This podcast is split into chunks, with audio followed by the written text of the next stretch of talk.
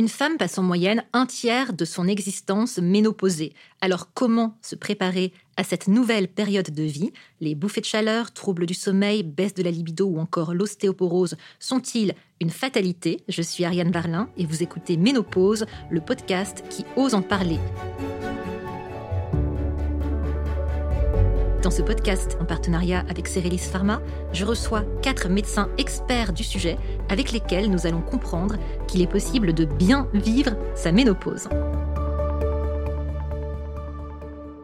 Beaucoup d'idées reçues circulent sur le sujet de la ménopause et notamment l'idée qu'avec les règles, tout s'arrête, alors qu'en réalité, on peut continuer d'avoir une sexualité épanouie. Pour savoir ce qu'il en est vraiment, nous avons souhaité échanger avec Pierre Marès, consultant en gynécologie obstétrique au CHU de Nîmes et à l'hôpital Foch à Suresnes en région parisienne. Bonjour professeur. Bonjour. Merci d'être avec nous. Ben, c'est moi. Quels peuvent être les symptômes de la ménopause sur un plan sexuel?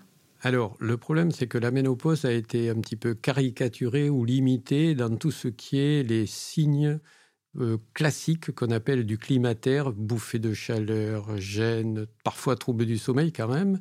Et en fait, ce qu'on a oublié et qui perturbe de façon très importante la vie des femmes, c'est que la femme est un tout. Et au-delà de ces symptômes classiques, il y a des troubles qui sont très discrets et qui vont perturber la vie sexuelle, la vie euh, relationnelle de, des femmes. Pourquoi? Parce qu'il y a déjà la modification de la silhouette, ce qu'on oublie très souvent. Vous avez ensuite autre chose, c'est que s'installent progressivement, pendant le début de la ménopause, des petits troubles tels que des sécheresses vaginales qui ne les gênent pas au début et on leur dit ça va passer. Alors ça, c'est ce qui est découvert depuis 2014-2020, à savoir qu'on a le syndrome génito-urinaire de la ménopause qui, lui, ira en s'aggravant au fur et à mesure et qui associe des petits signes de sécheresse vaginale, des petits signes parfois d'urgenturie, c'est des difficultés à retenir les urines, des sensations de malodeur qui, associées à ce que je viens de vous dire, vont perturber complètement la vie et conduisent parfois à l'arrêt de toute sexualité au niveau périnéal. On comprend bien, professeur, que tous ces symptômes peuvent nuire à la sexualité du couple. Concrètement, qu'est-ce que ça veut dire? Les femmes vont chercher à éviter les rapports? Alors en pratique, euh, votre question vient exactement là où il faut. Pourquoi? Parce que très souvent, ces femmes, on leur dit c'est psychologique. On n'a pas de lésions. En fait, ce sont des micro-lésions qu'il faut chercher dans les replis vulvaires et bon nombre d'entre nous ne vont pas les chercher. Et donc, ces femmes vivent un malaise personnel parce qu'elles ont mal et en même temps, elles sont en situation de difficulté et souvent ça crée des conflits de couple parce que l'homme il comprend pas, il se dit qu'est-ce qui se passe, euh, je suis plus très bon, euh, elle veut plus de moi, etc. Alors qu'il suffit de montrer ces lésions et à la femme et à l'homme et en général les choses évoluent très facilement avec un traitement et de façon très positive pour le couple, parce qu'à ce moment-là, la plupart des hommes ne sont pas tous des gougnafiers. Ces traitements que vous évoquez, c'est quoi? Ce sont des topiques? Alors, ces traitements associés aujourd'hui, avant, on faisait qu'un traitement local et donc les résultats étaient à 10-20%. Aujourd'hui, on sait qu'il faut faire une association thérapeutique topique pour améliorer la trophicité du conjonctif, du microbiote pour refaire la flore vaginale et de la rééducation pour vasculariser le tout et permettre la pénétration. Et donc, c'est les premiers traitements qui sont très efficaces dès lors qu'ils sont bien conduits et simultanés. Et si ces traitements qu'on pourrait qualifier de première intention ne fonctionnent pas, qu'est-ce qu'on peut faire? Alors, vous êtes très à la pointe des informations parce que ce qui n'existait pas, ne serait-ce qu'il y a que 5 ans ou 6 ans, c'est qu'aujourd'hui, on peut associer ces traitements avec d'autres techniques telles que le laser, la radiofréquence ou la photobiomodulation qui s'appelle aussi les LED. Et la particularité de ces traitements, c'est qu'ils ont un effet booster sur la thérapeutique et parfois complémentaire. Et donc, il n'y a plus de raison de se dire qu'on est un échec pour les patientes. On va trouver une solution. Ça va être peut-être un peu long, ça va demander une participation de sa part, mais on va lui trouver une solution pour retrouver un confort de vie et euh, un plaisir d'être en forme physiquement à son âge.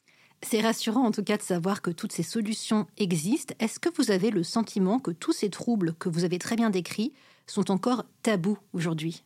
Alors, le mot tabou me gêne un petit peu parce qu'on a tous notre intimité secrète, mais l'intérêt, c'est de pouvoir parler de ces troubles du périnée, comme on parlerait des troubles oculaires ou des troubles euh, dentaire, il n'y a pas de problème à en parler parce que nous avons tous besoin d'uriner tous les jours. Donc le périnée est aussi important à prendre en charge que le visage. Et je dirais que la modernité du 21e siècle, c'est que c'est le siècle du périnée.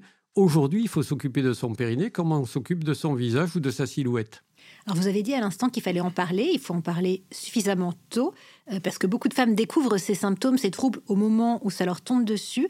Est-ce que vous pensez qu'il faudrait une consultation de préménopause pour aborder tous ces sujets? Alors, merci de la question, comme on dirait, mais euh, non seulement je pense que ça devrait être pris en charge et proposé systématiquement, mais normalement, lorsqu'on arrive chez des personnes autour de 45 ans à la réflexion concernant l'adaptation de la contraception, la discussion de la fertilité potentielle, c'est à ce moment-là où il faut leur dire, si vous avez des petits troubles, parce que les bouffées de chaleur, tout le monde vous en parlera. Par contre, on ne vous parlera pas de l'urgence mictionnelle, on ne vous parlera pas de la sensation de malodeur vaginale, quoique ça commence à passer un petit peu, et on ne vous parlera pas de la sécheresse vaginale qui conduit à l'arrêt des rapports. Quels sont les professionnels de santé qu'il faudrait consulter? Est-ce qu'il s'agit d'un gynécologue, d'un sexologue, d'un psychologue?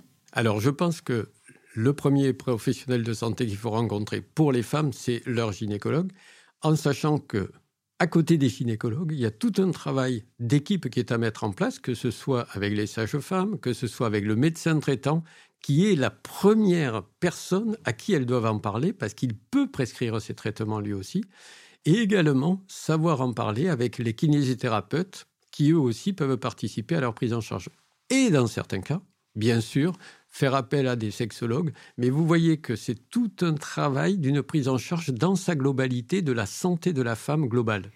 Pour conclure, je vais vous poser, professeur, une question délibérément un peu provocante. Est-ce qu'il existe un avenir pour les femmes après la ménopause?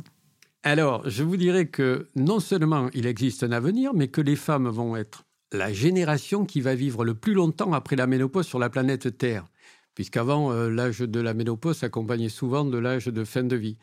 Ce qui est important, c'est qu'il y a un avenir après la ménopause, un avenir dans d'excellentes conditions, à une condition, c'est de ne pas essayer de comparer l'âge d'aujourd'hui à ce qu'on était à 25 ans.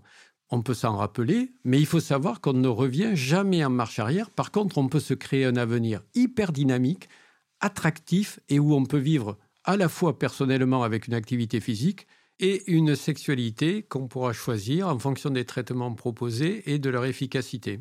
Vivre le présent et envisager un avenir dynamique et épanoui. On va rester sur ces mots très positifs. Merci beaucoup, professeur Marès, d'être venu nous parler de la ménopause. Merci à vous. Merci. Cérélis Pharma, Ménopause, le podcast qui ose en parler.